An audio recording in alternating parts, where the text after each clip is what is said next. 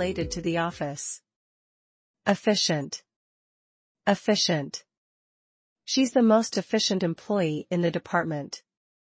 By using this new software, we can work more efficiently. The manager wants us to find ways to be more efficient. Correspondence. Correspondence. Please check your correspondence and reply as soon as possible.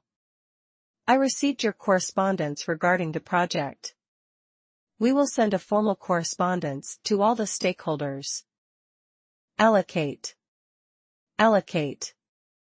The manager will allocate the resources for the project. We need to allocate more time for the team to finish the task. Can you help me allocate the budget for the upcoming event? Prohibit. Prohibit. Smoking is strictly prohibited in the building. The company policy prohibits the use of social media during work hours. The law prohibits discrimination based on gender, race, or religion. Negotiate. Negotiate.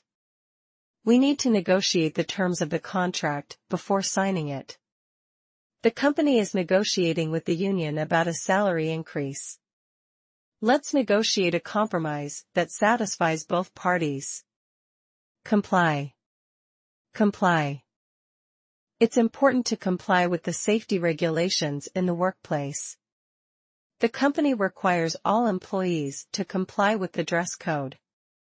Failure to comply with the policy will result in disciplinary action. Consolidate. Consolidate. The company wants to consolidate its position in the market. We need to consolidate our resources to achieve our goals. The two companies plan to consolidate their operations and merge into one. Congratulations on completing the challenge.